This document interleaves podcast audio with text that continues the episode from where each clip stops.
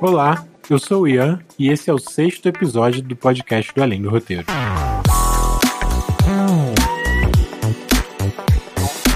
Então, galera, eu tô bem animado para fazer esse episódio porque é o primeiro episódio com uma pessoa convidada aqui no podcast. Mas antes, vamos passar por aqueles avisos rápidos, né? Esse último período eu adicionei mais alguns roteiros recentes, peguei alguns roteiros dos anos 2000, principalmente. O Mank, o filme do David Fincher, que deve se destacar aí a corrida ao Oscar, Nomadland, Shirley, The Midnight Sky, são alguns filmes recentes aí que saíram, que estão nas corridas de premiações, provavelmente. Tem mais alguns filmes um pouco mais antigos, como o Skyfall, 007, tem dois dos Piratas do Caribe, tem um Sherlock Holmes, enfim, tem alguns roteiros interessantes que eu adicionei, todos de filmes nesse período. E, além disso, tem dois períodos de inscrição bem importantes surgindo aí para o nosso calendário. É, agora a gente está na fase do, dos, das respostas, né, do Rota, dos resultados, já tem uma galera com o resultado de semifinalista aí do Rota. Daqui a pouco vão sair os finalistas para o laboratório de séries, isso. As inscrições do Rota já passaram, mas é bom lembrar que o evento é de 16 a 21, a, o seminário. Mas além disso, primeiro tratamento, o, nos grandes podcasts de roteiro brasileiros, né, se não o maior, é, os queridos Bruno Bloch e o Felipe Cordeiro, eles já no ano passado começaram um processo de rodadas de negócio e eles vão abrir mais uma agora, de 2 a 23 de março. Então, como mais uma oportunidade para a galera fazer inscrição de projetos, para mandar para players aí que estejam interessados. Eu participei na rodada de negócios do ano passado, inscrevendo um projeto. E é mais uma oportunidade muito interessante para todo mundo que puder se inscrever. Fiquem ligados aí nessa data que está chegando, de 2 de março. E além disso, o Frapa, o maior evento de roteiro da América Latina, já fez o primeiro anúncio de que vai abrir inscrições a partir de 29 de março. Então ainda tem um tempinho aí para a galera correr, organizar seus projetos. Eu vou correr ao longo do mês de março, que é o mês do meu aniversário, inclusive para organizar os meus para poder enviar para o Frapa. Mas, bom, já é bom saber que a gente tem um tempinho ainda para organizar isso. Esse episódio de hoje, como é um episódio com uma pessoa convidada, ele vai ser um pouco diferente, ele não é tão roteirizado quanto os meus outros, ele vai ser mais um papo sobre o piloto de The Morning Show. E eu tô muito animado para isso, mas ele acaba. fica um pouco mais difícil de fazer uma transcrição desse episódio. É, vai dar um pouco mais de trabalho.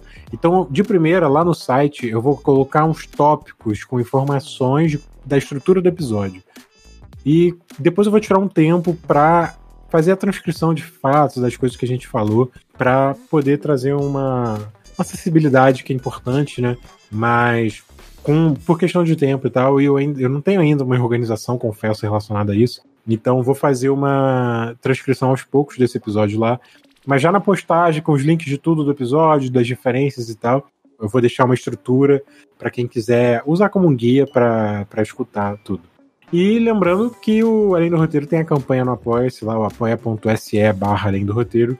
Para quem quiser entrar no grupo no Telegram, para a gente conversar, trocar ideias sobre o mundo de roteiro, e eu poder ajudar vocês compartilhando meu meu processo de estudos, o grupo crescendo, a gente, quem sabe, montar um grupo de leituras de roteiro para apoiar os projetos de cada um.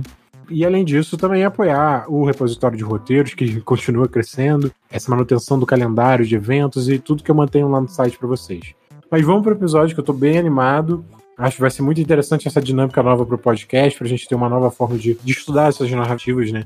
Um processo de conversa que, que se assemelha muito mais com uma sala de roteiro, uma coisa viva e tal, por exemplo.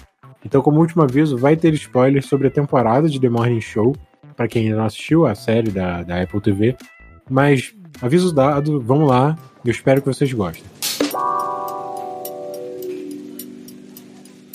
Estamos aqui nesse episódio sobre The Morning Show. E é o primeiro episódio com uma pessoa convidada. Estou muito feliz de ter de começar esse, esse tipo de, de episódio de gravação aqui no podcast. E mais feliz ainda que a primeira pessoa convidada é uma pessoa muito querida minha, que vocês já vão conhecer. É... Jéssica, qual que é sua página do IMDB, como é que você descreveria? O que, que apareceria na sua página do IMDB quando a galera fosse acessar? Diz aí. Bom, primeiro deixa eu agradecer esse convite maravilhoso que eu estou lisonjada de participar de um episódio de um podcast que eu gosto muito, que tem é, análises e estudos que eu aprendo muito, inclusive, te ouvindo, então muito obrigada. E estou lisonjada de ser a primeira convidada aqui do, do podcast do Além do Roteiro. É, vamos lá, eu sou roteirista e sou assistente de produção executiva da Total Filmes, é uma produtora de cinema, TV e conteúdo digital, uma produtora conhecida por alguns longa-metragens, como Se Eu Fosse Você, Divan, Assalto a Banco Central, é, é, Sexo, Amor e Traição, uma produtora é, grande aí no mercado, e trabalho muito com desenvolvimento de projeto, é, recebo muitos projetos é, de roteiristas, né, querendo é, viabilizar, comercializar as suas histórias apresento, a gente faz uma, uma curadoria interna. Então, é, grande, grande parte do meu trabalho como roteirista é muito também com esse viés de produção, de, de comercialização do projeto, muito também de análise, né? Talvez um pouco mais do outro lado também do processo criativo, apesar de, claro, gostar muito de desenvolver as minhas próprias histórias, né? É muito interessante, mas é, além de ser assistente de produção executiva na Total Filmes, é, eu também sou coordenadora do, da área de mercado do Festival do Rio de Cinema, do Rio Market. Faço a curadoria do mercado é, junto da minha diretora. Também recebo é, projetos, faço, a gente faz uma curadoria, inclusive de seleção de repasse para os players para fomentar negócios. E é isso, a minha, minha listinha do IMDB é mais ou menos essa daí. E só para eu, eu poder tirar uma onda, vamos complementar aqui que além de tudo isso, você celebrou meu casamento, né? Então, tem, tem, até esse roteiro no seu currículo também, da é própria cerimônia. é, nas horas vagas eu, eu sou celebrante também. Não, isso aí foi uma loucura que, que essa pessoa aí maravilhosa, é, junto com a sua querida esposa, Patrícia. A gente pode falar da Patrícia aqui, não sei se pode, pode mas enfim, pode. beijo, Paty, eu te amo. É uma loucura que esses dois aí fizeram de me convidar para celebrar um casamento e nem sequer pré-aprovar o texto. Ninguém pré-aprovou, ninguém quis ler, a surpresa. Isso é uma loucura. Não, não queria spoiler nenhum. Não, uma insanidade completa. E apesar de ficar dois dias sem comer ou dormir, eu acho que eu fiz um bom trabalho. O roteiro ficou mais ou menos.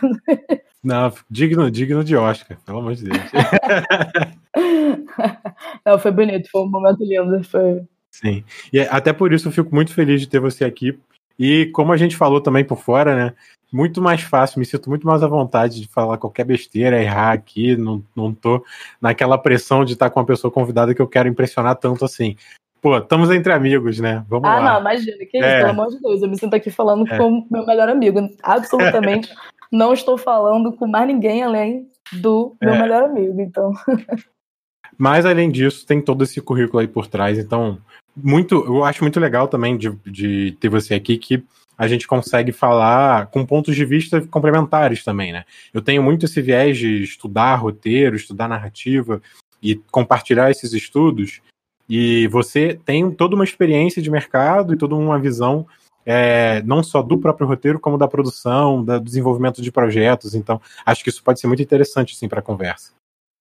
É, eu acho que até mais da minha experiência, na verdade, mora muito na produção, né? Principalmente na parte da produção executiva, que talvez seja é, é uma fase de desenvolvimento de projeto em que eu atuo muito junto à minha diretora Valquíria Barbosa é, na captação do projeto. Eu atuo muito, na verdade, é, é, muito mais como produtora né, na parte da produção executiva do que como roteirista. Então, assim, é, eu acabo como roteirista mesmo, do lado criativo, tendo uma visão um pouco mais prática, talvez uma abordagem de produção, inclusive de mercado, né? De sentir o porquê de certas histórias serem contadas em determinadas épocas, que é uma coisa, inclusive, muito pertinente sobre essa série que a gente vai falar, que tem tudo a ver com timing de mercado.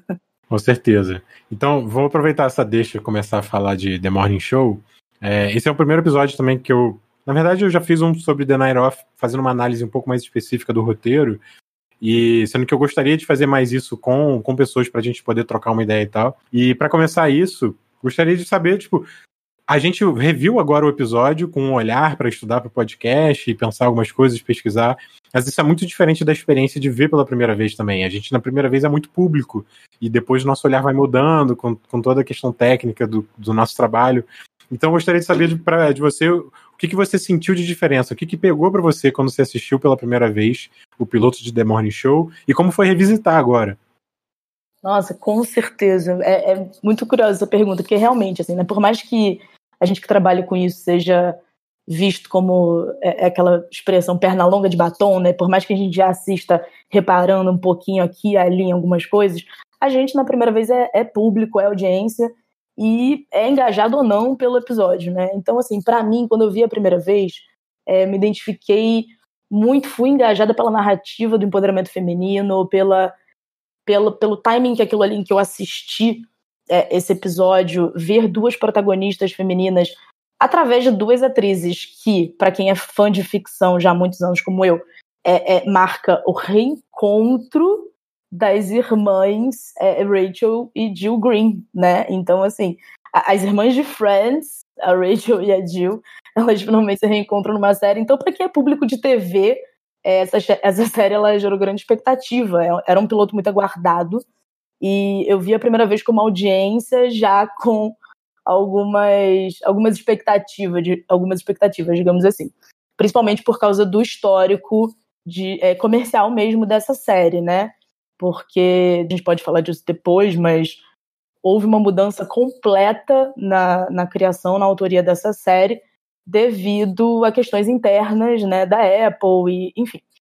Então, assim, sabendo disso, para mim, como público, a primeira vez que eu vi esse episódio, é, é, foi muito impactante ver duas atrizes muito grandes ali contracenando e ao contrário do que eu esperava, elas isso para mim na minha percepção pessoal, né, elas não foram mostradas como antagonistas naquele viés de mulheres fortes competindo.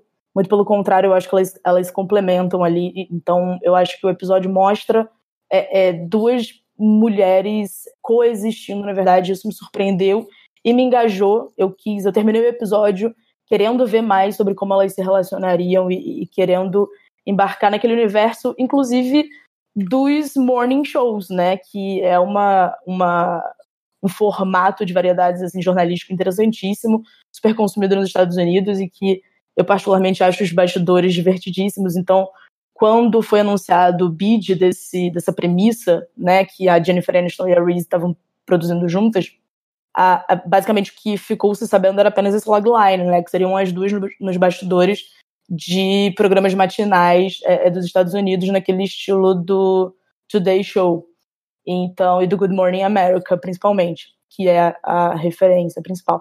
Então só aí eu já tinha gostado, né? Só aí eu já tinha achado divertido. Então, independente do tema relevante, extremamente relevante, que o, a série como um todo, mas o piloto principalmente traz pra gente, é, para muito além disso, eu já tinha entendido que seria uma premissa gostosa, uma série que eu ia gostar de assistir. Fosse um drama impactante, né, conceitual, artístico, fosse uma novela. Que foi o que eu achei quando eu vi o primeiro episódio. Para mim, uma novelinha foi uma novelinha gostosinha, com momentos altos, mas com um diálogo um pouquinho cafoninha em, alguma, em alguns momentos, principalmente da Reese é, algumas frases na boca da Reese ficaram, para mim, extremamente novelescas, o que não é um problema. Eu adoro uma novela, novela que, principalmente, que no nosso país é extremamente consumida, então não estou criticando. É, mas eu, eu entendi algumas, algumas coisas dessa forma, mas gostei muito de assistir. É, é, foi um piloto que, para mim, hum, seria talvez um 6,5. Isso da primeira vez que eu assisti, tá? Seria talvez um 6,5. É, essa, para mim, é uma série que é, engata no quarto episódio, para te falar a verdade. Mas eu terminei daquela primeira vez engajada, gostando daquela novelinha e impressionada com a relevância, a forma como eles abordaram a questão relevante do Me Too. Quando eu vi o episódio já da perspectiva de estudar para gente estar tá aqui hoje, aí eu entendi outras coisas, porque eu fui pesquisar e vi as condições em que esse episódio foi escrito. E eu entendi o seguinte: é, na verdade, essa série ela é uma coprodução das produtoras da Reese Witherspoon e da Jennifer Aniston. E elas lançaram essa premissa, mas era a criação era do Jay Carson, que era secretário de comunicação da Hillary Clinton, e que ele criou basicamente. A premissa era basicamente essa, que eram, eram os bastidores de programas como Good Morning America. E aí, nesse meio do caminho, houve o Me Too, todo um movimento denunciando abusadores e assediadores, e aconteceu tudo aquilo com Einstein, e os homens né, estabelecidos no mercado hollywoodiano foram caindo um atrás do outro, inclusive o Matt Lauer, do Today Show.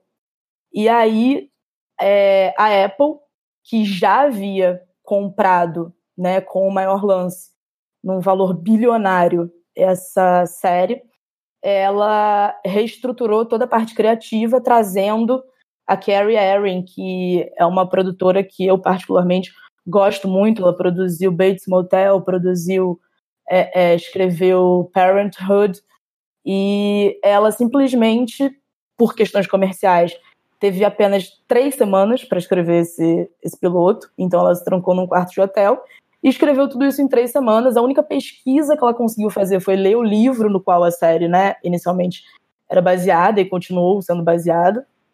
É, mas além disso, ela não conseguiu ter tempo hábil de fazer pesquisa de, de bastidores desse tipo de programa. E ela basicamente ficou ali trancada durante três semanas e escreveu um, um piloto que, aí já dessa perspectiva, eu considero incrível. Por quê?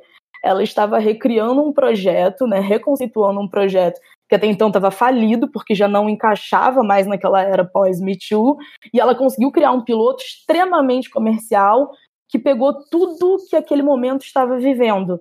Que, que era aquela coisa do. E é muito baseado no Matt Lauer, naquele sentido de trazer a figura do abusador sob aquela ótica do homem branco que se sente injustiçado mas ainda assim respeitando o fato de que o foco são as protagonistas mulheres. Então, enfim, aí entram diversas questões narrativas de criação de personagem, mas é, é, o contexto do surgimento desse piloto ele é muito interessante quando você analisa é, esses fatos que antecederam a criação dele pela Carrie Erin, que eu acho um gênio. Pô, muito, muito foda saber essas informações, assim. Eu não sabia do, do Jay Carson criando esse projeto, esse conceito e é alguém ligado a Hillary Clinton, aí você vai vendo, né, o tamanho que as coisas têm, como elas vão passando entre as empresas e tal. E é interessante que esse projeto também é foi o grande cartão de visitas da Apple, né?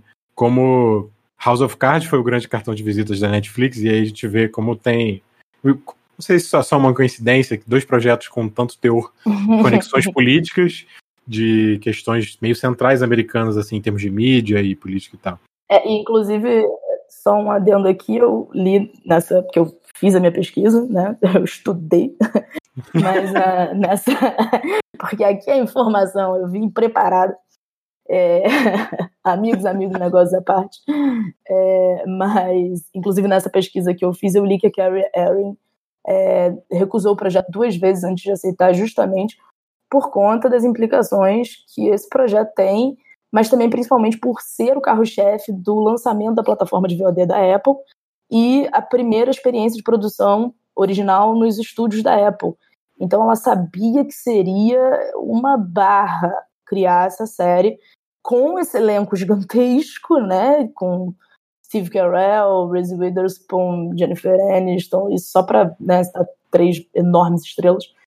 Então, assim, ela quase recusou, mas aceitou e, e, na minha opinião, fez uma série incrível que a, a season finale, para mim, é, é, redime a série de todo e qualquer possível defeito no piloto. Mas enfim, vamos lá. Eu, quando eu assisti a primeira vez com, com a Paty, foi bem no início da pandemia. A, a série de 2019, né? A gente atrasou um pouquinho. E foi, foi interessante que, assim, a gente estava muito naquele momento do escapismo, né? Tipo, cara, não aguento mais ver o que está acontecendo no mundo, chega vírus e tal. Estamos aqui um ano depois, estamos na mesma, no mesmo tom, com as mesmas necessidades. Mas, Nada é, mudou. Pois é, exatamente. mas aí a gente foi ver o The Morning Show e foi interessante assim. A gente estava querendo escapar e viu uma parada total realidade, realidade, realidade. Só que pelo menos dava para ficar com raiva, né, de raiva dos homens brancos poderosos lá do, da série, que estavam sendo é, escorraçados em algum nível com muita justiça e tal. Então, pelo menos dava para focar tanta raiva que a gente estava sentindo naquele momento. De, logo um pouco tempo depois, por exemplo, a gente foi assistir Chernobyl, e aí foi muito mais pesado em tempos de pandemia assistir Chernobyl do que The Morning Show. Eu assisti um outro assunto, assim, né? Qualquer coisa relacionada a clima e meio ambiente. E, é, pesou muito. Assim. Saúde, para mim, ficou impossível durante muito tempo. Eu preferia escapar para uma outra realidade tão ruim quanto, mas talvez não tão presente na minha pois vida. É. No The Morning Show, pelo menos os sets são tão bonitos, né? Tá todo mundo, todo mundo arrumado, organizado junto, podendo se juntar. Então, pelo menos dava. Nisso dava para dar uma escapada, pelo menos. É... Tá uma não sensação iminente de morte. Chernobyl é. é uma coisa que você assiste e pensa, meu Deus, vai todo mundo morrer. The Morning Exatamente. Show é uma coisa que você pensa, meu Deus, a gente deveria matar todo mundo, entendeu? É, é uma, eu tô sim. totalmente contra a violência, tá? É só uma piada mesmo. Sim, sim. Pra, quem não me conhece Eu sou paz e amor super zen. Não, somos todos paz e amor, mas concordamos que todos os homens têm que morrer. Até puxando um Game of Thrones aí, um Valar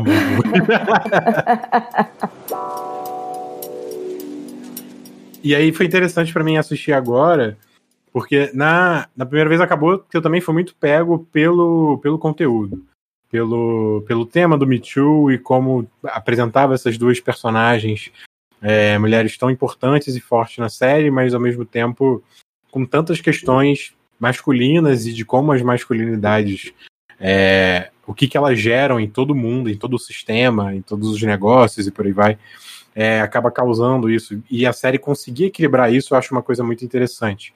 E o piloto já tem muito dessa estrutura. Ainda que possa ter é, alguns defeitos e algumas questões, eu, eu, concordo que na questão do, na parte dos diálogos, especialmente na trama da Bradley, tem muita exposição ali, meio uma cara melodrama ali. Eu uma... até destaquei um para trazer essa justificativa. We are news people. e, e vai, é uma trama mais focada na família, né? A gente vai vendo assim, tipo, demora para ela entrar na, na questão na questão do próprio The Morning Show, porque ela precisa percorrer um caminho muito mais longo para isso. Depois a gente também comenta sobre isso mais, mas é, tinha lá uma trama do melodrama focando na família, o problema do irmão, que nem é tão importante assim na temporada, que, ela, que provavelmente estava assim plantado no piloto para depois ganhar destaque. Mas Eu me chamou um erro muito, é, piloto, inclusive. Pois é. E aí me chamou muita atenção assim esse equilíbrio das, da, desse conteúdo com a, essa gama de personagens tão importantes que tinha ali. E aí vendo agora, é, eu acabei até mergulhando mais nisso para pensar na estrutura. Como é que você lidava com uma série que tem duas protagonistas e ainda tem tantas tramas importantes que não que não dependem só delas, que tem um certo mistério sobre, sobre quem que fez a denúncia é, em cima do Mitch e tudo mais. Então a, a série ainda traz é, esse tipo de mecanismo de recurso né, narrativo para conseguir levar a trama. E aí isso me chamou mais atenção no piloto, revendo agora de como que eles estruturaram essa lógica e tal. Que eu achei bem interessante. Eu acho que seria um ponto forte que eu destacaria desse piloto, assim, a, a estrutura dele, apesar de questões no diálogo como essas e, e tramas caindo. Uma trama muito mais profissional em termos de, de foco no, no, no The Morning Show, nos problemas que está acontecendo ali por causa da, da, demissão do Mitch, que é o Steve Carell, e enquanto tem uma trama que vai desviando para questões familiares e depois meio que a pega de volta e tudo isso some. Tá? Mas ainda assim acho uma estrutura muito interessante. Mas aí, a partir disso, acho que a gente pode ir falando sobre as nossas impressões sobre o piloto, o que, que você achar interessante. Se quiser destacar alguma coisa do roteiro ou da produção primeiro, fica à vontade também para trazer aí o, os pontos que te chamaram a atenção. É, eu concordo com, com você. O ponto que você falou da estrutura, eu queria até apontar isso. É muito interessante, porque assim, o, o piloto ele cumpre, ele, ele, é redondinho no ponto em que ele cumpre o seu papel em termos de estrutura. Né? Ele apresenta muito bem a premissa, ele, ele já deixa muito claro que qual é a premissa da série. É, a, a, a Carrie Erin, eu acho que quando ela ficou ali trancada naquele quarto durante três semanas escrevendo aquilo, eu acho que ela estava ela tinha muito em mente qual era a proposta desse piloto que ela iria apresentar, né, para a empresa, né, para a Apple. E aí eu acho que ela consegue trazer muito bem essa premissa, deixando claro que a série vai assar o Me Too e tudo que estava acontecendo no mundo, né? E, e, ela já abre o episódio ali, é, é, tem uma frase, se eu não me engano, é o, o Chad que fala, é, o tipo que fala que ele fala, é, estamos arruinados, os homens estão arruinados. E aquilo deixa muito claro que a premissa do, do, do, do episódio, mas enfim, da série como um todo, é mostrar que aquele patriarcado, né, aquele castelo ali construído, principalmente no, no meio da TV norte-americana, que são, era totalmente composto por homens brancos, e que com o escândalo do Harvey Weinstein eles vieram caindo, né? Então é, é, a série já abre com os homens, apesar dos protagonistas serem as mulheres, a série começa em uma cena com homens, né? Então isso é muito interessante, porque a Carrie deixa claro desde o início que vocês eram os protagonistas até agora. Daqui para frente não serão mais, porque vocês caíram. E aí a denúncia, sim, é um plot interessante, é um suspense legal que vai construindo a trama. Mas o piloto cumpre muito com o seu papel, que é apresentar a premissa, estabelecer qual vai ser o foco ali, que na verdade é a relação entre as protagonistas, né? A gente está ali, apesar de existir esse plano de fundo, né, que é quem está por trás da denúncia, retomando aquela primeira cena ali, né, que é o que a gente vai descobrir lá no final mas apesar de existir esse suspense, a gente sabe que a série é basicamente sobre a relação entre a, a personagem da Reese e a personagem da Jennifer. E o piloto ele cumpre muito bem com o seu papel, né, que é o de trazer o background de uma, estabelecer essas personagens, né? E é engraçado que apesar de serem duas protagonistas femininas, o piloto estabelece muito bem a diferença entre as duas, porque são duas mulheres fortes em momentos completamente diferentes da vida e da carreira, né? Enquanto você tem uma Alex Levi como uma executiva já bem sucedida na frente das câmeras, uma âncora de um jornal, uma figura importante no audiovisual norte-americano, e que porventura é uma mulher que tem que esconder e silenciar a própria raiva, é uma mulher que tem que reagir como a emissora espera, é uma mulher que apesar de estar ali na iminência de ser traída e trocada, sem nem saber que ela seria substituída, ela é uma mulher que precisa se calar, ela precisa engolir a própria raiva, porque né, ela, ela acaba, é, é, apesar de não concordar moralmente com a questão do assédio, para ela ali, na posição de poder dela, não é tanto sobre o assédio em si, é sobre o que significa ele ter assediado aquelas mulheres sem ter pensado nela, no que aquilo impactaria da carreira dela. Ela se sente traída por ele, não porque ele estuprou e assediou as assistentes da televisão, mas porque ele tornou impossível que ela prosseguisse na carreira dela. Ele, ela, ela fala, inclusive, que ele é o TV husband dela. Então ali é mais um casamento dela que está sendo terminado. Ela se sente passando pelo segundo divórcio. E o piloto é brilhante quando ele deixa o encontro, o confronto dos dois, do personagem, da personagem da Jennifer Aniston e do personagem do Steve Carell, pro final, são os últimos minutos do episódio. Que é o primeiro momento, inclusive, em que a personagem da Jennifer Aniston se desconstrói completamente, chega na casa dele devastada, molhada, e, e ali ela coloca tudo para fora. Ali ela mostra que, cara, você acabou comigo. Quem, quem deu a você o direito sobre a minha vida dessa forma? Então ali, e muito por causa do estímulo da personagem da Reese, que é necessária para ela conseguir é, acessar essa raiva, porque a Reese é o contraponto, né? É, é, a mulher naquele outro momento, já num outro momento da carreira, que é um momento mais inicial, que é um momento da mulher que sente demais. É, é, é até interessante que no início do piloto existe esse contraponto. Elas chegam a falar. É, quando eu falo que é novelesco, é porque o roteiro ele se torna expositivo no ponto em que a personagem da Reese chega a falar que sente demais para conseguir ficar calada diante das câmeras, né? Existe uma cena em que eles estão ainda na van, indo para aquela filmagem lá na mina de, de carvão, lá no protesto, né? E aí alguém está aconselhando ela, falando é, se controla mais, não sei o quê, e ela chega a falar que sente demais para isso. E um outro momento, a personagem da Jennifer Aniston chega a falar que não consegue sentir nada, que não sente nada. Então, assim, é um contraponto interessante de que sim, são duas mulheres protagonistas femininas muito fortes, mas que estão em momentos completamente diferentes. Enquanto uma é, coloca toda a sua raiva para fora em busca da verdade, a outra entende que a verdade é uma questão de percepção. E ela está no momento da vida dela de, de já não ter mais força para ser a mulher complacente com a vontade dos homens. Então, aquele final ali dela confrontando o Mitch é muito interessante, e mais interessante ainda quando ela vai embora mesmo quando ele implora, ela, ela rompe ali com ele, ela rompe com o patriarcado, ela decide tomar as rédeas da situação.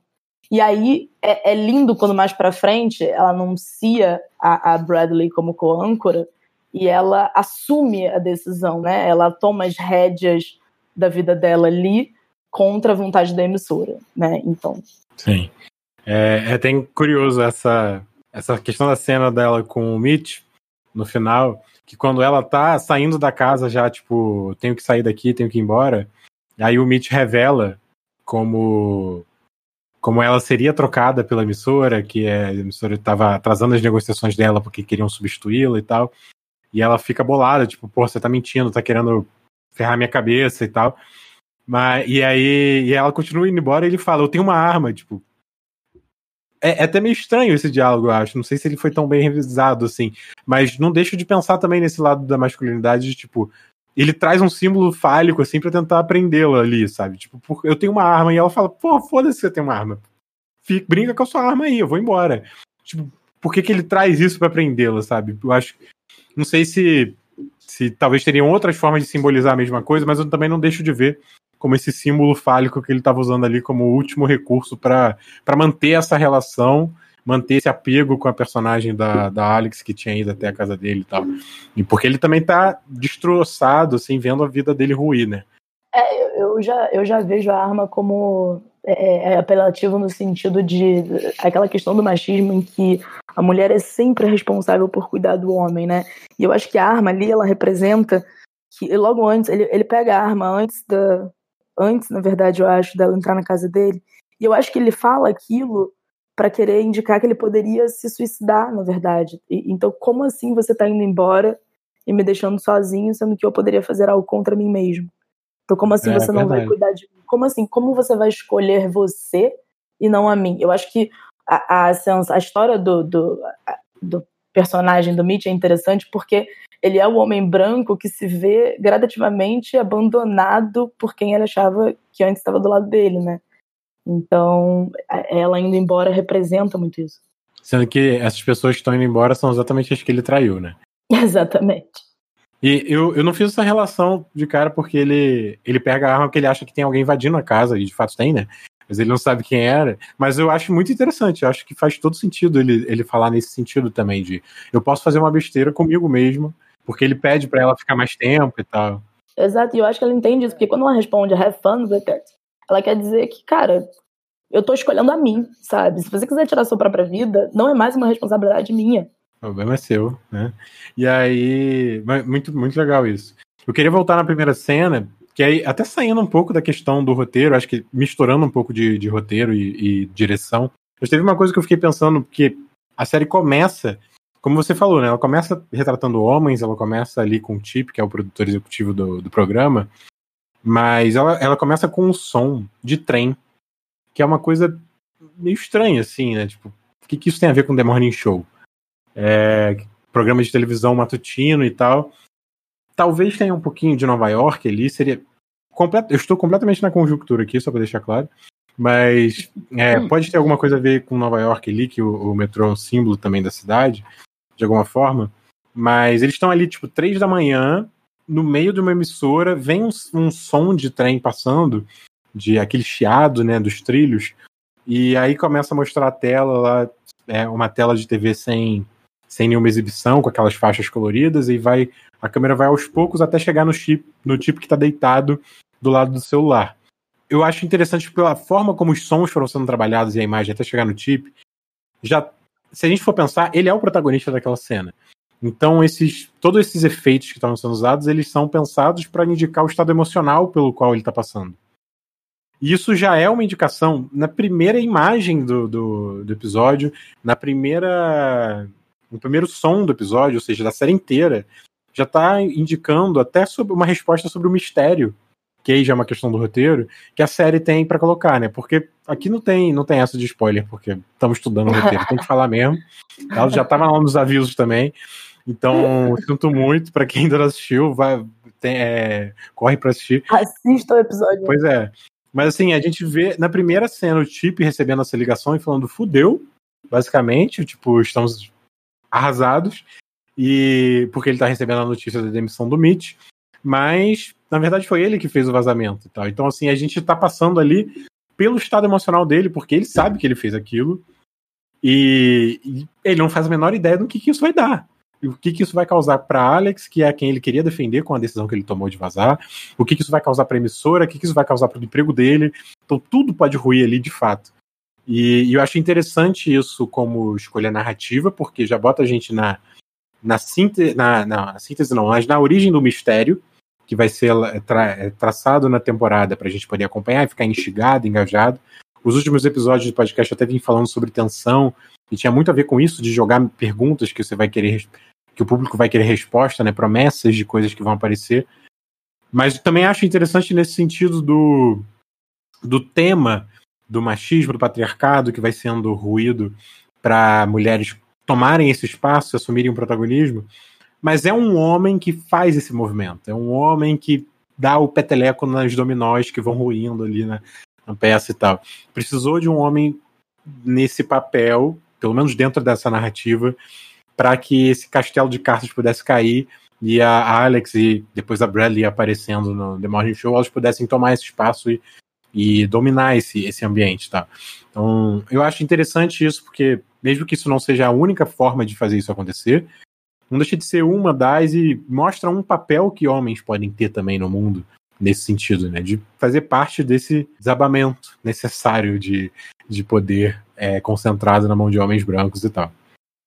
Não, com certeza. É, eu, eu particularmente gosto muito dessa, dessa estrutura de roteiro, de independente da questão do, do feminismo, do machismo, do patriarcado, eu gosto muito dessa estrutura que é de você já apresentar um indicativo do que vai ser a sua trama, né? Do que, que você vai fechar lá no final da sua primeira temporada. Eu acho muito interessante esse, esse formato que a gente pode ver brilhantemente em algumas outras séries como referência, né? Por exemplo, é, Damages faz isso muito bem, né? Em que você tem ali uma abertura de um episódio.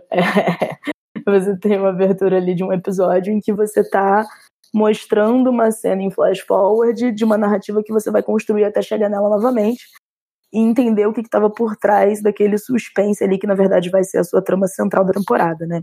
Você tem também uma pegada já numa série mais comercial, você tem How to Get Away with Murder, que faz isso, que, né, abrindo o primeiro episódio piloto, se não me engano, é a cena deles enterrando o corpo do Sam, e aí você tem essa volta para construir todo o arco da temporada até chegar nesse momento. Eu acho que The Morning Show usa esse recurso também de uma forma muito interessante, que é da gente descobrir depois que, na verdade, quem é, mobilizou tudo aquilo, deu início a tudo aquilo, foi o próprio tipo que estava ali deitado já esperando aquela ligação que ele sabia que viria, porque quem fez a denúncia foi ele. E eu acho isso muito interessante para a gente realmente refletir sobre por, é, o papel dos homens, né? E aí, já retomando o que você falou, do papel dos homens nessa questão, é interessante você ver que a série, não sei se foi proposital ou não, é, mostra de um jeito muito brilhante né, no simbolismo de que quem denuncia é um homem, quem faz a besteira é um homem, quem decide, né? E aí a gente tem o personagem do ator que eu esqueci o nome, que é o executivo da. Corey. É, o Corey, que é né, o executivo da emissora, que é no final das contas, é ele que está sendo beneficiado com tudo aquilo ali, né? É ele que decide quem fica, quem sai, como é que o The Morning Show continua. Então é interessante você ver que no final das contas, todos os catalisadores são homens, né? Então, por mais que você esteja fazendo uma série numa era pós-Me Too, né? é, é, com duas protagonistas femininas enormes, gigantes, ainda assim você precisa de homens é, é, cedendo esse espaço para que as coisas realmente mudem de alguma forma. Sim. E voltando para a questão estrutural, uma coisa que eu acho interessante também nessa, nessa lógica do mistério plantado e que já tem uma é, já, já é apresentada uma pergunta que a gente vai querer saber a resposta nessa primeira cena, porque a gente não sabe o que, que aconteceu. A gente só sabe que o cara falou, fudeu. Aí logo depois ele liga pro Steve, personagem do Steve Carell, o Mitch, que recebe alguma. Ele já pergunta assim: quem. É, alguém, é melhor alguém ter morrido, para ele estar tá ligando antes das três e meia da manhã. E aí, basicamente, ele próprio que tá morrendo, né? Que tá sendo demitido. Mas a gente ainda não sabe o que, que é isso. É, só sabe que ele fica com uma cara de, de tacho, tipo, meu mundo caiu. Depois o tipo liga pra, ainda pra, pra Alex, aí a gente começa a ver a protagonista, de fato já fica bem claro por como as cenas vão sendo construídas que ela vai ser a protagonista desse episódio, porque ela é, vai, já vai ganhando muito mais destaque, atenção, a gente vai vendo o dia a dia dela com um nível de detalhe muito diferente de como estava vendo dos outros que apareceram só para aquele beat narrativo necessário que precisava ser passado. Mas ela é interessante que ela nega as ligações do, do chip. Então isso tudo vai guardando a informação. A gente não descobre ainda o que, que é esse primeiro mistério, o que, que é que, que fudeu, que a gente não sabe, o que, que tá ruindo aí. E a gente vai demorar cerca de seis minutos para descobrir que é só quando ela chega na porta da emissora, que o tipo tá lá na porta, e aí ela fala a mesma coisa. O que? Alguém morreu? E aí ele tá com aquela cara, e logo depois a gente descobre que o Mitch é, foi demitido. E aí, assim, isso de certa forma emula, na apresentação do incidente citante o próprio funcionamento da estrutura da série. A gente tem um, um mistério que é qual, quem fez o vazamento da demissão do Mitch. Mas antes de apresentar esse mistério, a série apresentou um mini mistério que durou seis minutos para chegar no incidente citante, que é o que é que aconteceu? E a gente descobre que é essa demissão. Então a gente já fica construindo ali a partir de uma pergunta, e eu acho interessante como isso de, deixa um espaço para a série respirar. A gente fica um tempo com o personagem da Alex ali, a Jennifer Aniston se preparando, vendo toda aquela maquiagem, todos os exercícios e coisas de preparação que ela faz antes de ir para o trabalho, porque nisso a gente está vendo o custo que tem para ela a vida de a carreira que ela tem, a vida de uma âncora num canal, num programa tão importante, né?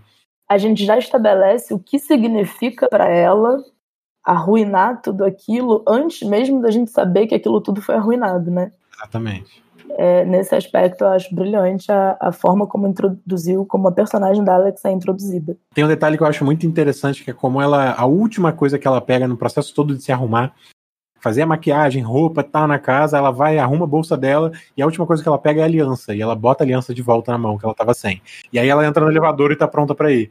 Então já mostra também esse. Também acho que esse plot não é tão trabalhado, essa questão familiar, assim, dela, porque. E de fato é muito mais interessante o que está se passando com ela no programa do que na, na vida familiar dela. Mas não deixa de mostrar já esse lado do custo, né? O custo na vida pessoal, porque ela já tem que esconder o fato de que ela está divorciada. Ela tem uma imagem a zelar, ela tem uma coisa, uma, uma máscara né, a projetar, que não é só para os colegas de trabalho dela, é para os Estados Unidos inteiros, porque eles têm esse papel também nesse casal par Alex e Mitch, de um casamento como âncoras ali no programa, eles são pais do, da, da, do povo americano. Eles são, eles é. são o nosso William Bonner e Fátima Bernardes. Exatamente, eles eram ali os pais, pai e mãe da manhã dos Estados Unidos. Olha como a gente sofreu quando eles se divorciaram. Exatamente. E aqui no encontro com Fátima Bernardes, a gente tem a Fátima Bernardes liderando um programa é, de destaque matutino brasileiro sozinha, né, e tal.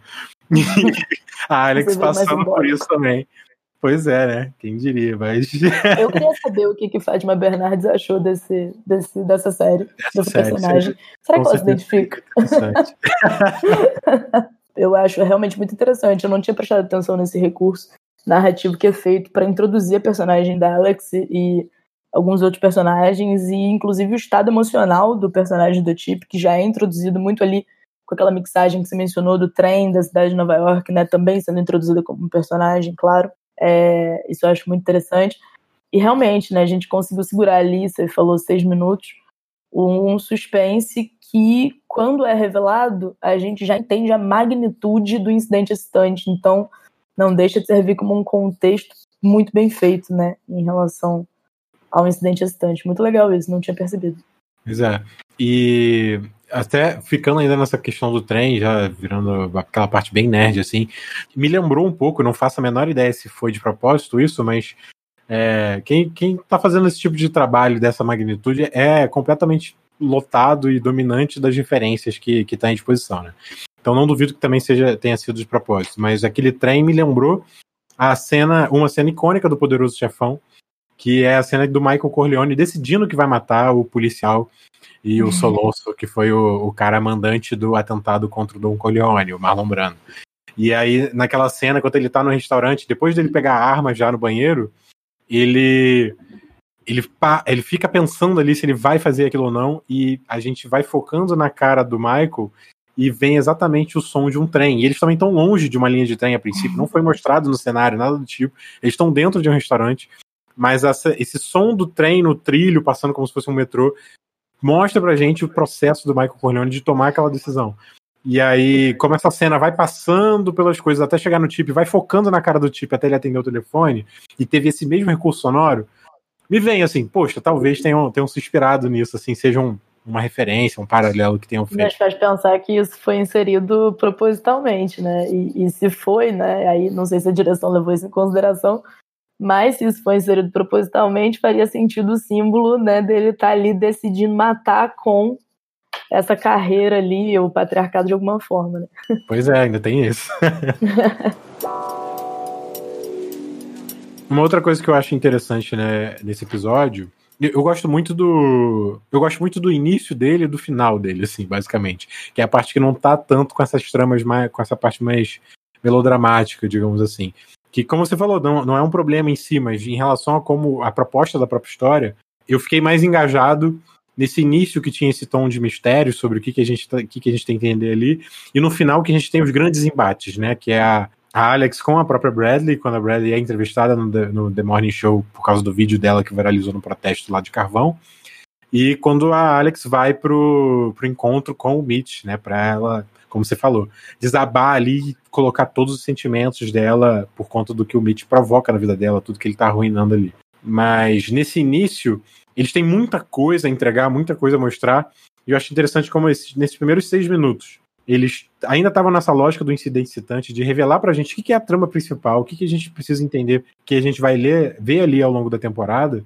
Mas dali para frente, em mais oito minutos, ou seja, assim, no tempo mais ou menos de 14, 15 minutos do episódio, a gente já tinha cerca de seis histórias sendo mostradas ali. E, tipo, já apareceu os objetivos. A gente já tem o objetivo da Alex de sobreviver no The Morning Show, dominar ali o que, que vai acontecer no primeiro, no primeiro programa sem o Mitch, mas que já se transforma num objetivo também do, do programa em geral, né? O que, que vai ser o The Morning Show aqui para frente, que isso já vai motivar uma série de personagens.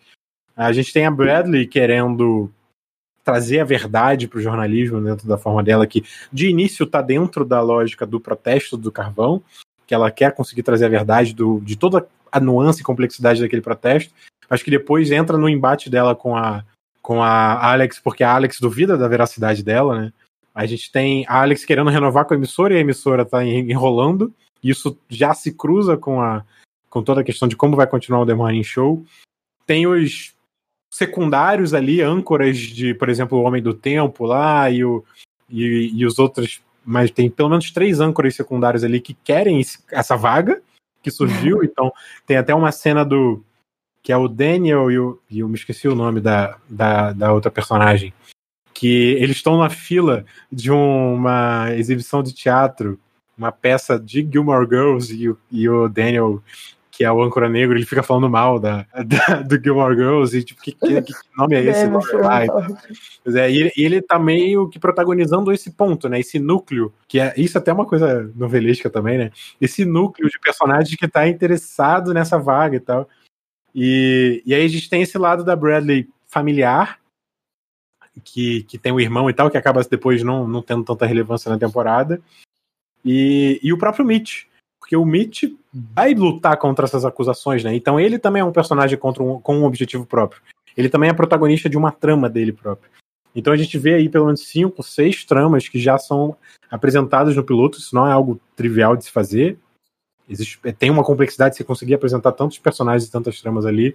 Acho que também é um pouco mais comum nesses projetos mais premium que a gente vai vendo de, de uma hora dos VODs com grande elenco e tudo mais, né? Que, que tem uma complexidade de estrutura de ter várias tramas, assim. Tipo, alguns dramas que a gente veria com quatro, cinco histórias já seria muito, e a gente consegue ver até com seis, assim. E eu acho interessante como eles conseguem demonstrar isso tudo em 15 minutos de episódio. A partir daí, eles vão evoluindo essas tramas. Né? Aí algumas melhor, algumas pior, algumas com diálogo um pouco com um pouco mais de rugas, digamos assim, um pouco mais de questões que a gente teria para falar. Eu, eu, particularmente eu tenho uma certa dificuldade em encaixar essa série no nicho ao qual ela pertence, porque como você falou, né, ela é uma série que, que ela é construída com episódios né, longos, porém poucos episódios por temporada para um formato de VOD que seria ali né, o primeiro grande projeto de lançamento da Apple TV. E só que ela tem uma abordagem novelesca e um tom dos diálogos que não é compatível com, por exemplo, a fotografia já um pouco mais conceitual em alguns momentos. É, eu sinto que existem algumas contradições na, na, produção mesmo dessa série que me faz ficar um pouco na dúvida sobre o público-alvo dela, sabe? É, como você falou, né? Até 15 minutos do episódio, a gente tem seis tramas diferentes sendo apresentadas. E eu, particularmente, acho que é, é, o season final dessa série é, é muito interessante, mas eu acho que ela abre muitas frentes. Eu acho que ela entra numa, num formato de série que talvez queira focar menos, né, até para ter uma continuidade, porque o projeto foi fechado já com duas temporadas, né? Então, talvez para ter uma continuidade, eles se aproveitaram da criação de outros núcleos, né? E aí acabou ficando numa pegada um pouco novelesca, que eu acho uma contradição com algumas, alguns outros aspectos técnicos da série.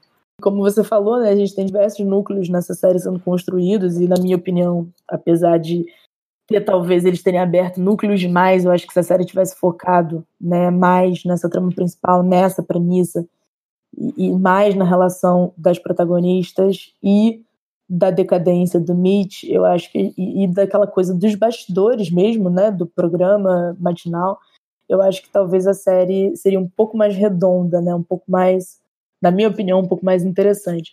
Mas uma coisa muito interessante é que dentro desses núcleos aí a gente tem o personagem do Mitch, que é um catalisador de tudo isso que acontece, né, um, um homem importantíssimo na série.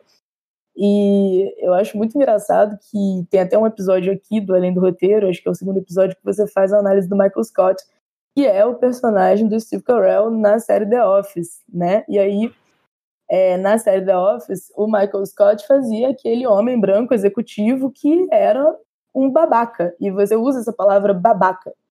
E Sim. hoje a gente tem o, Steve, o mesmo Steve Carell fazendo o Mitch, que já é um personagem abusador. E aí eu coloco um questionamento, né? É, você vê que The Office foi há anos atrás, agora The Morning Show muito mais atualizada.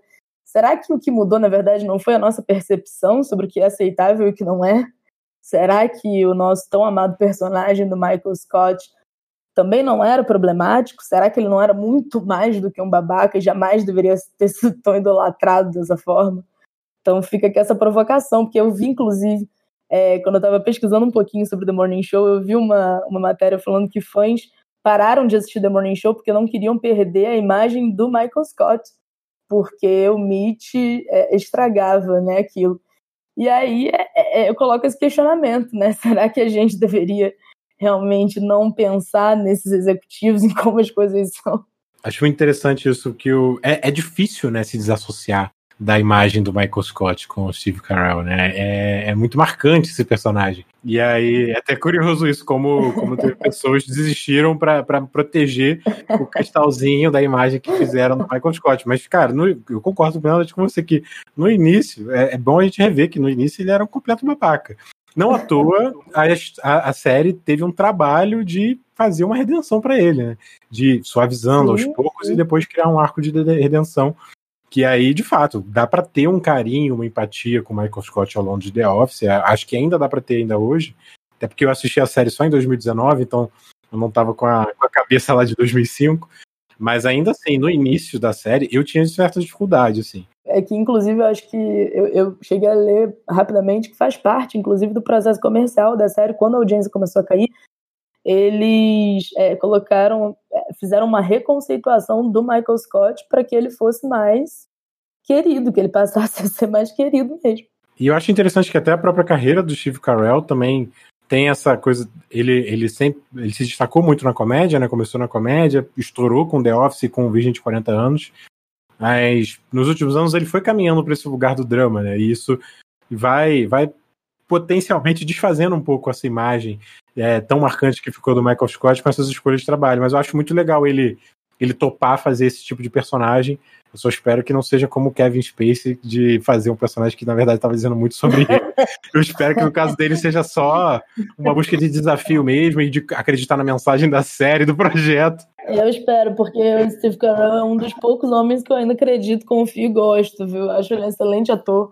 E gosto muito daqueles filmes mais. É, é Qualquer filme que ele faz eu gosto muito, inclusive. Sou grande fã. Pois é. Mas aí, agora, eu me lembrei de uma coisa que eu queria voltar, que nessa, nessa lógica que a gente falou, né, de serem duas protagonistas fortes, e você tá falando isso como elas não elas não são exatamente antagonistas uma da outra, né? Mas e, o que é uma coisa importante em todas as discussões relacionadas ao feminismo e tal. Mas existe um antagonismo em termos de conflito, né? Existe um conflito entre elas, é, especialmente nesse episódio piloto. Isso eu acho muito legal é, até para o funcionamento de serem dois protagonistas, porque se a gente fica.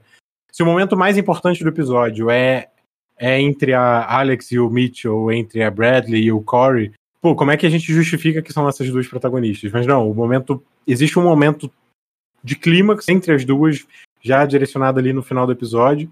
Que é aquela entrevista, né? Pois é, aquela entrevista aí. E ali é, ali é de fato um embate, um conflito, porque a Alex duvida da veracidade, da autenticidade da Bradley naquele vídeo, enquanto a Bradley, na verdade, carrega com muita força essa questão da autenticidade. E, e fica esse. E, e, nesse conflito ela acaba dizendo muito como um espelho sobre as questões da própria Alex. Como é que ela não sabia sobre o, o Mitch? Como é que ela vai vender para os Estados Unidos que ela é honesta se ela estava 15 anos com ele e tal? Então, eu acho isso, isso eu acho muito bem costurado nesse episódio. É, eu acho muito interessante porque eu até li uma entrevista da, da criadora da série falando que não queria construir é, é, nem antagonistas, nem best friends, nem melhores amigas ali. Né? Ela queria construir mulheres fortes que trabalhassem juntas, mas claro que elas são protagonistas, é claro que o conflito mais importante é aquele momento da entrevista, é o embate das duas, é aquilo que a gente vai o episódio inteiro esperando para acontecer, né? E aquilo para mim fica muito claro como naturalmente elas se provocam e isso pode ser de um jeito positivo ou negativo, vai depender de como elas vão desenvolver essa relação entre elas. Mas é interessantíssimo entender que a personagem da, da Jennifer Aniston, Alex, está num momento muito diferente da vida dela. A personagem da Reese Bradley está num outro momento da vida dela. E a forma como foi construída né, nessa narrativa, a criação dessas personagens, para que uma se entrelace com a outra é muito interessante, porque fica muito claro que enquanto uma sente demais e a outra sente de menos, é, é, é interessante ver como a Alex se sente desestabilizada por alguém ainda tão idealista, ainda mais jovem, ainda com aquela sede de mostrar a verdade e se posicionando e, e confrontando de uma certa forma, ainda que indiretamente, a própria postura que ela tem com essa situação do MIT, né, e com as denúncias que foram feitas. Então eu acho que é interessante ver como as duas personagens elas não necessariamente são antagonistas, mas elas se, se complementam positivamente. Eu acho que a Alex, naquele momento, ela vê retratado ali é, é, um idealismo que ela perdeu. Eu acho que ali, naquele silêncio, quando, tem um momento muito interessante que a Reese fala que ainda existem pessoas não cínicas que acreditam na verdade, que precisam, querem ver a verdade ela para e fala like you, como você. E aí a, Jennifer Aniston, a Alex, pausa. E naquele momento, a expressão facial, a, a Jennifer Aniston tá atuando maravilhosamente bem. Você consegue ver na expressão facial dela que ela se questiona se ela ainda é uma dessas pessoas que busca a verdade, que, que valoriza a verdade. E ali eu acho que ela começa a ter a virada. Eu acho que a personagem da Reese faz com que ela consiga ter essa virada e, e, e conseguir trabalhar essa raiva dela e colocar isso para fora. Eu acho que esse arco da personagem só, só, só, se torna possível a partir da personagem da Reese, né? Então eu acho que em vez de antagonistas, elas são mulheres que aprenderam a não competir numa sociedade que foi feita para que elas competissem e se odiassem. Elas aprenderam a, a somar, né, ali.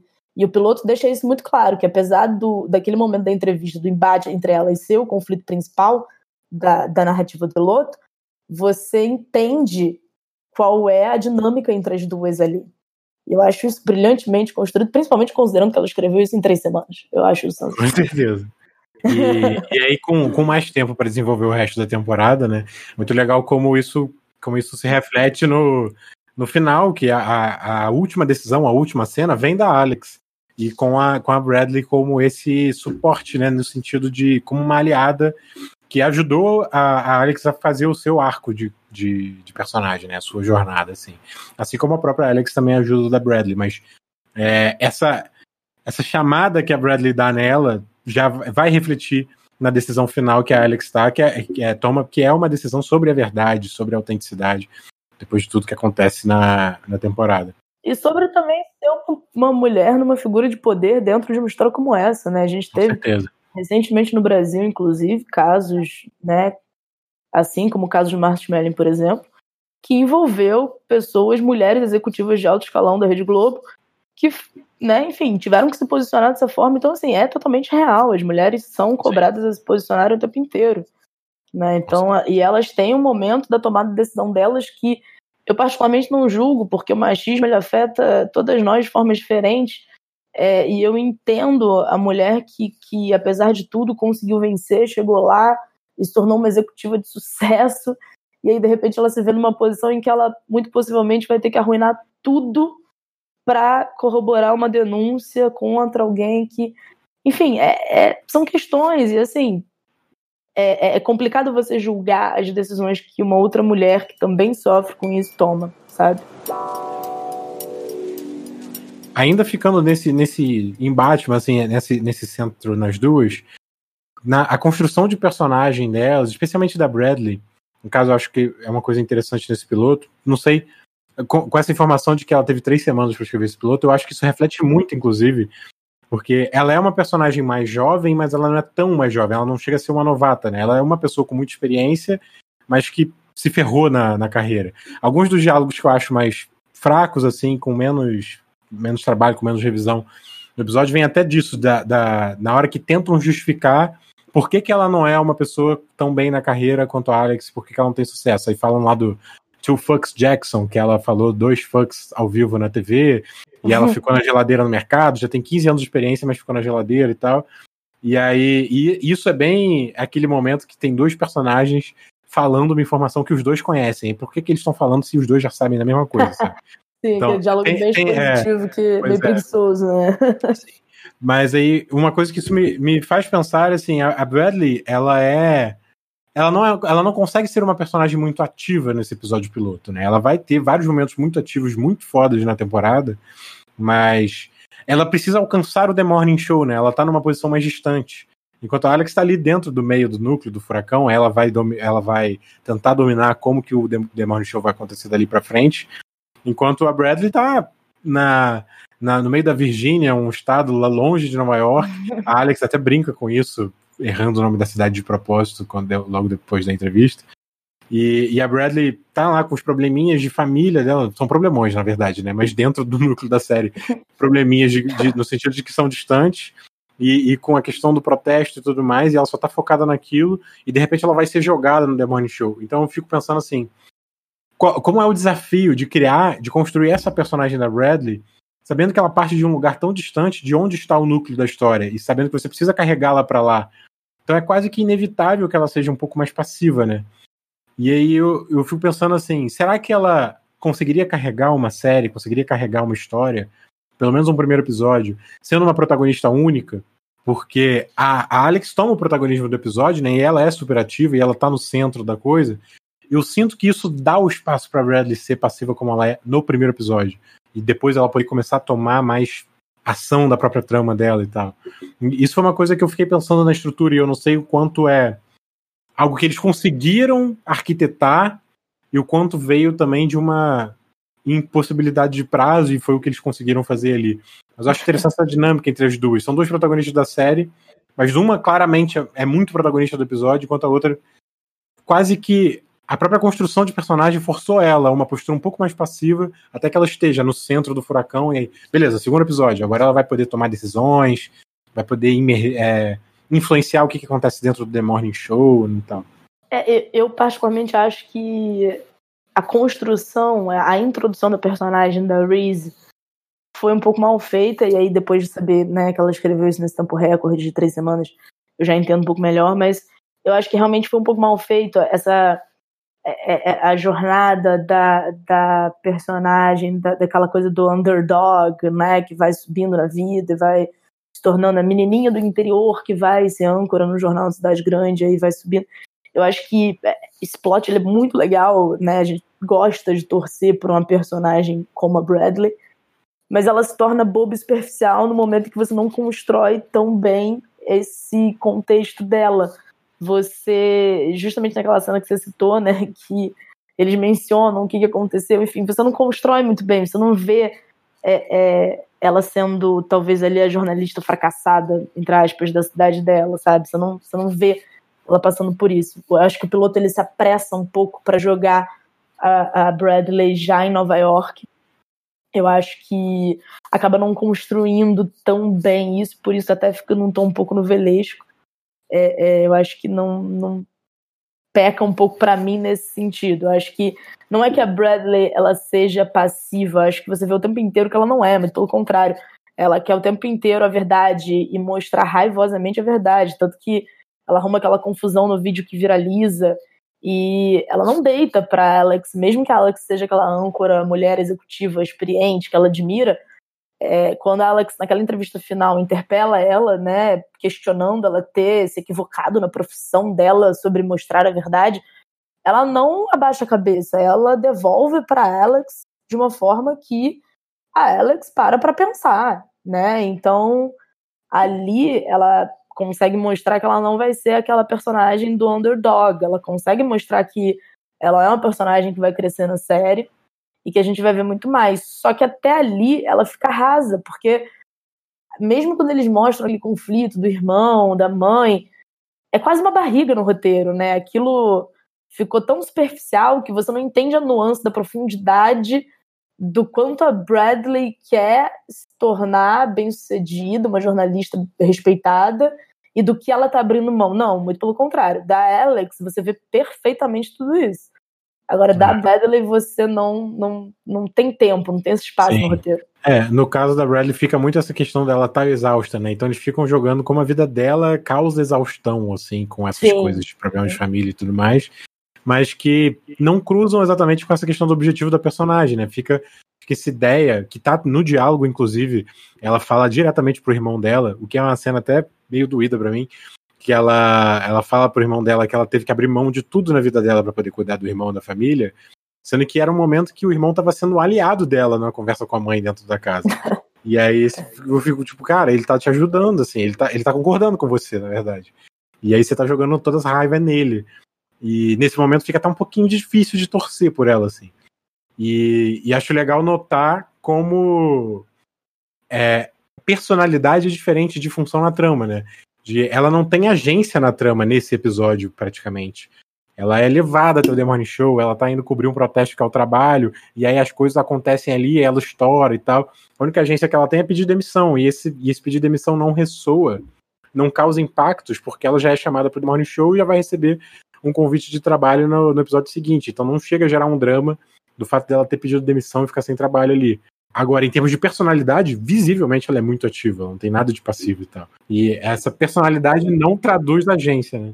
Mas eu acho que até o fato dela ter arrumado a confusão lá no vídeo que viralizou é uma, foi uma escolha da personagem. Eu acho que uma pessoa que não tomou atitude não teria jamais interpelado aquele cara daquela forma. A forma como ela fica perguntando repetidas vezes sobre as informações acerca do carvão é, é, aquilo ali é, é, ela decidindo que ela não vai ficar calada, que ela não vai aceitar um cara falando coisas incorretas para ela e ainda dizendo que ela estava proferindo fake news. Aqui não, pelo amor de Deus, eu cansei. Se fosse ontem, eu até aceitava, mas agora não. Eu tô, eu tô amando esse papo, mas daqui a pouco tem Carol Conká sendo eliminada no Big Brother. Com certeza. E, então, por isso a gente também precisa começar a se caminhar. Isso já dá uma dica, né? Estamos gravando na terça-feira aqui do Big Brother, exatamente no dia é. de Carol Conká no paredão. Pra gente poder se encaminhar pro final, eu queria perguntar pra você qual que. Qual, é, nesse, nesse processo de rever o episódio, estudar, pesquisar, o que, que você tira de principal lição desse piloto de The Morning Show? Olha, é, assim, eu acho esse episódio um acerto, acho acho mundo, acho que é um elencão.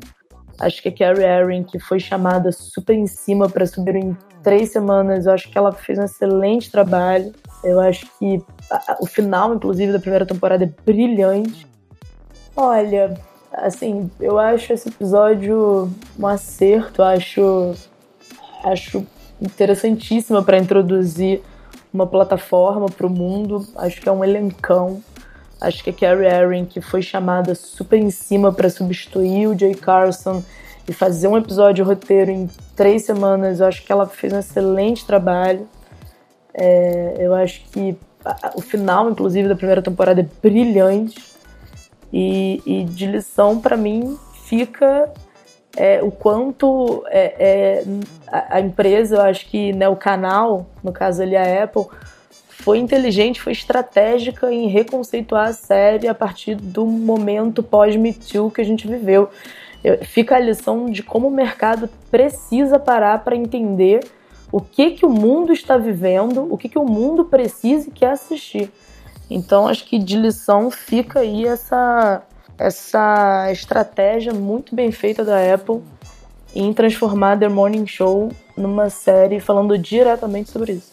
Para mim ficou muito é, como o meu viés de, de ficar estudando, é, estudando, estudando a teoria de roteiro, é, fica muito interessante para mim, mais destacado é a questão de como funciona bem a estrutura desse episódio.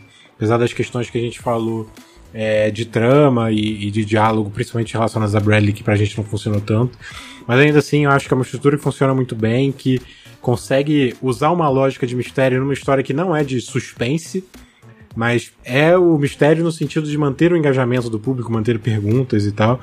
E, e, isso dentro de uma estrutura que poderia ser muito complexa pela quantidade de personagens importantes, por ter duas protagonistas geograficamente separadas e que precisam se unir, e ainda assim é, conseguem fazer isso de uma forma que é convincente.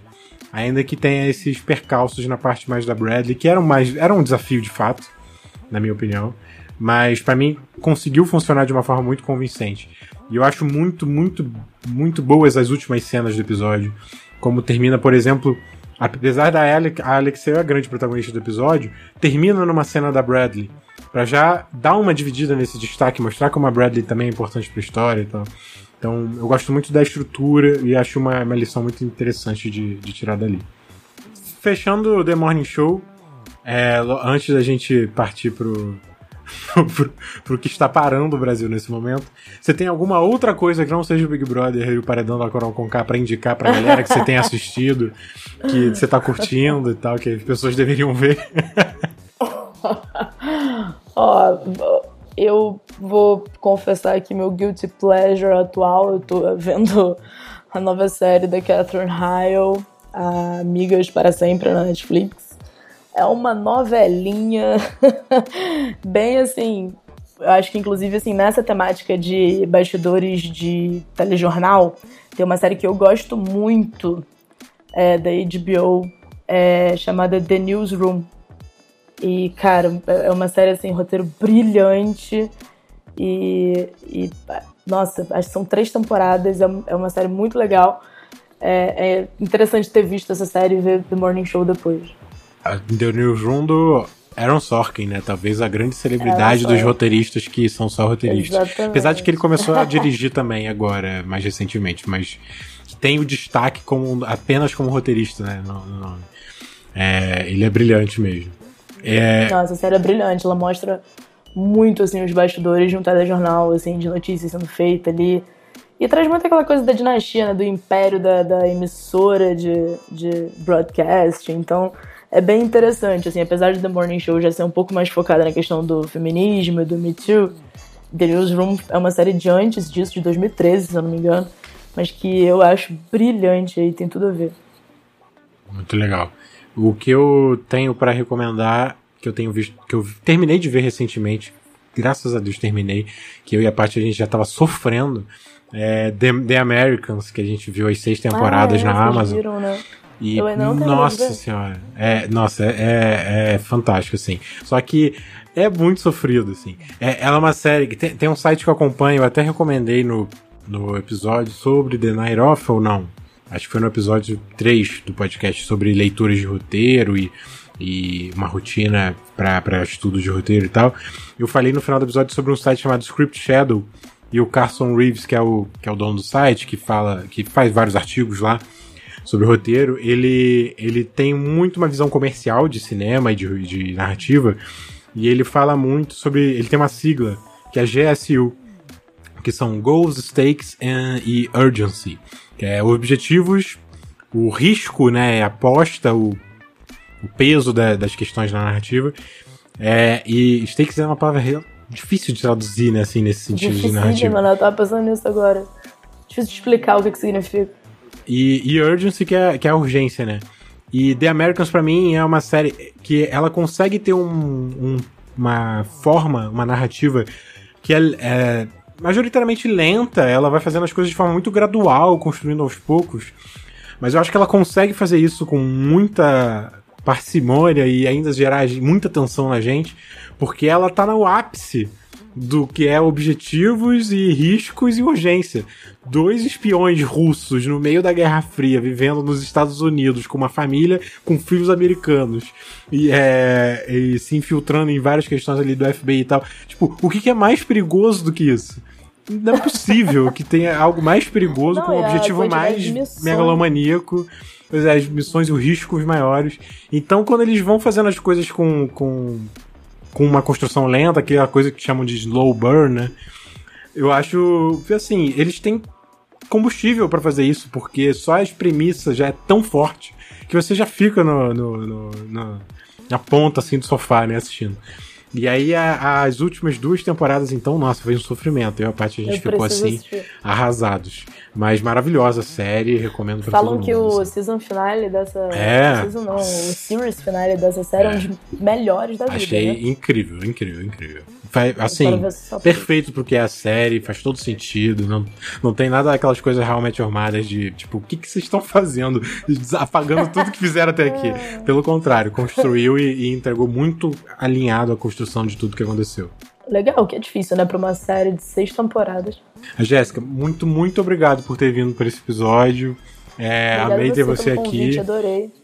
E pra todo mundo que tá ouvindo, até breve pro próximo episódio. Espero que tenham gostado. Um beijão. Tchau, um beijo.